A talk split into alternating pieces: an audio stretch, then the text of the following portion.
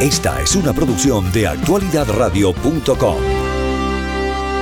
Ayer el, régimen castrista eh, anunció una serie de, medidas eh, que tienen que ver eh, con el consumo de energía y ver cómo se puede pues limitar el consumo de energía. La crisis es seria. Venezuela ha estado limitando en los últimos meses el envío de barriles de petróleo. ha disminuido el envío de petróleo de Venezuela a Cuba casi en un 30% y el pueblo cubano se lo está sintiendo. Estas fueron algunas de las medidas anunciadas en el día de ayer. Primero, identificar las producciones y servicios que no son básicas, estableciendo su paralización total o parcial en los horarios de 11 a 1 y de 6 a 10 de la noche, accionando en cada uno de los desconectivos donde sean posibles. Segundo, establecer y controlar que el funcionamiento de los sistemas de clima sean solamente de 8 de la mañana a 11 de la mañana, excepto aquellos que respalden sistemas tecnológicos.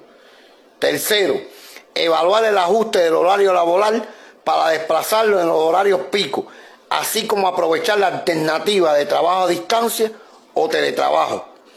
Cuarto, en el caso de los servicios que son de producción continua, se aplicarán los planes de acomodo de carga previstos para esta situación. Quinto, apagar todos los hornos eléctricos en los horarios pico. Sexto, no realizar el bombeo para el riego en los horarios pico eléctricos. Séptimo, en los casos de bombeo a la población, donde sea posible reordenar los horarios evitando su funcionamiento en el horario pico nocturno. Octavo, desconectar los frigoríficos, equipos de refrigeración y cámaras de fría en el horario pico, siempre que no se afecte el estado de los productos. Noveno, reducir el uso de luminaria, principalmente en centros comerciales e industrias, donde el horario pico solo se usa lo de seguridad. Décimo, medida dirigida específicamente al sector residencial. Le pedimos al sector residencial de aplicar todas las medidas del uso racional y eficiente, siempre teniendo en cuenta que la idea no es utilizar los equipos, sino utilizarlos de forma eficiente. Onceno, en el caso de los combustibles, a partir de la asignación del Ministerio de Economía y Planificación, las autoridades de cada territorio priorizarán las actividades vitales como son los servicios asociados a salud, necrológico, las guardias eléctricas, la transportación de pasajeros, la recogida de desechos sólidos. Esto es parte de la medida. Bueno, eh, vamos a Cuba. Eh, para conocer la reacción de Reinaldo Escobar. Él es eh, no solamente un periodista, sino el editor en jefe del diario 14 y medio. Reinaldo, muy buenos días. Eh, si entendí bien, no pueden usar el horno, tienen que desconectar la heladera, dentro de muchas otras decisiones de gobierno. Sí, esas son parte de las decisiones que se han hecho públicas. Eh, esto siempre que ocurre cuando se hacen ese tipo de restricciones, eh, se hacen públicas determinadas medidas y luego en la medida, en, el momento en el que ya va pasando los días, pues todas esas eh, eh, indicaciones se complejan, se acomplejan más, es decir, ya no va a ser tantas horas, sino más. Y cuando se dice eh, que siempre y cuando no afecte a los alimentos, bueno, ahí hay un problema muy serio y es que ha habido, se ha establecido un horario eh, fijo para el momento en el que no se pueden poner los equipos de, climatización o eh, los freezing, los congeladores, ¿no? Pero ¿qué pasa? Que no el horario de los apagones es variable. Y puede ocurrir que después que durante tantas horas eh, una empresa cumplidora de lo, de lo que se está imponiendo haya tenido sus congeladores apagados, entonces viene un apagón y ya, entonces sí no hay quien garantice que se echen a perder los alimentos, ¿no? Eso para, para decirle algo pequeño, En la exposición que hicieron ayer en, la, en el programa Mesa Redonda, el señor eh, Gil, ministro de Economía y viceprimer ministro del país, y el señor eh, de la O, que es el, el ministro de Energía, eh, realmente eh, se pudo dar cuenta todo el mundo de que eh, estaban en una posición muy difícil. Por ejemplo, el señor ministro de Energía dijo así vehementemente que el, la causa de todos estos problemas es eh, solo el 1% era a causa del, del mal gobierno, que el 99% de las causas venían del bloqueo. Así que imagínense ustedes con esas justificaciones que se van a hacer. Y luego el señor eh, Gil eh, manifestó con mucha seriedad que eh, se puede hacer cualquier cosa menos mover el sistema socialista. Es decir, no están dispuestos, bajo ningún concepto, a ceder, tal y como él lo dijo, a hacer ni un milímetro en los llamados principios del sistema socialista, de manera que eh, la amenaza es que va a seguir así, porque las únicas soluciones que pudiera tener esta crisis eh, casi terminal que estamos teniendo en Cuba hoy es que el gobierno desde arriba pues tome la decisión que hay que tomar, que es vamos a cambiarlo todo, vamos a empezar de nuevo, pero no están en disposición de hacerlo. Eh, eh, eh, Rinaldo, sé nuestros ojos, cuéntanos un poquitico de la realidad cubana, porque escuchamos estas medidas, pero yo creo que es muy difícil, no solamente para nosotros los cubanos que llevamos tiempo fuera del país, aún los que no llevan mucho tiempo pues, fuera del país, el deterioro ese por día, ¿no? Eh, pero para nuestros amigos latinoamericanos, cuéntanos un poquitico qué es lo que representa estas medidas en las escuelas, en los hospitales, eh, eh, en, los centros laborales, en los departamentos que se tienen que encargar de dar servicios a la población. Ayúdanos a entender qué es lo que esto significa. Esto en la vida real, los anuncios se hicieron, se vienen haciendo desde hace un par de días y ayer se oficializaron en la mesa redonda. Es decir, todavía hoy eh, uno sale a la calle y le parece que le parece que todavía estamos en septiembre, ¿no? Es decir, eh, todavía ese octubre amenazante de crisis no no está visible y palpable. Pero sí es fácil de suponer que todo se va a complicar más, porque hay la vida de los cubanos está, como como dice el dicho, está pegada con saliva, ¿no? Es decir, hay personas que están viviendo al día y al límite. Eh, no se hay hay familias a las que no se le puede decir o que, que, este mes el arroz no va a llegar a tiempo o que eh, el pan va a tener un problema porque sencillamente uno de los dolores de cabeza más grandes que tiene una familia que tiene niños aquí es garantizar que todos los días el muchacho lleve una merienda a la escuela. Esa merienda es un pedacito de pan con, con aceite, ah, pero es que no hay aceite. Y lo otro, bueno, sencillamente eh, después que, las personas están acostumbradas ya a que a que estamos en la peor parte de, la situación eh, cuando se le dice que, que ahora es cuando se va a poner malo pues realmente eh, cuesta mucho trabajo entender cómo se va a sustantivar esas esas decisiones y sobre todo cómo la gente lo va a aceptar de buena fe o cómo la gente lo va a aceptar con, la comprensión que le están pidiendo los gobernantes a los ciudadanos. En este momento, perdón, eh, Rinaldo, en este momento hay... Se vieron en lo peor del periodo especial. Exactamente. Eh, es lo, bueno, tengo un amigo que me acaba de escribir, acaba de regresar de Cuba, eh, y la impresión que él tiene es que esto, y él estuvo durante el periodo especial en la isla, y después se ha salido del país, de que esto es mucho peor que el periodo especial. Eh, lo que pasa es que no ha sido anunciado de tal manera, pero que lo que le viene arriba al pueblo cubano es eh, realmente crítico, ¿no? Eh, mientras tanto, hay supuesta, o sea, supuestos empresarios o empresarios cubanos aquí en Miami y están promocionando pues las pymes y no solamente eso, sino hubo otra serie de cubanos americanos que se reunieron con Díaz Canel en, Nueva York en su reciente visita y le pidieron que abriera el país a inversiones de cubanos en el extranjero.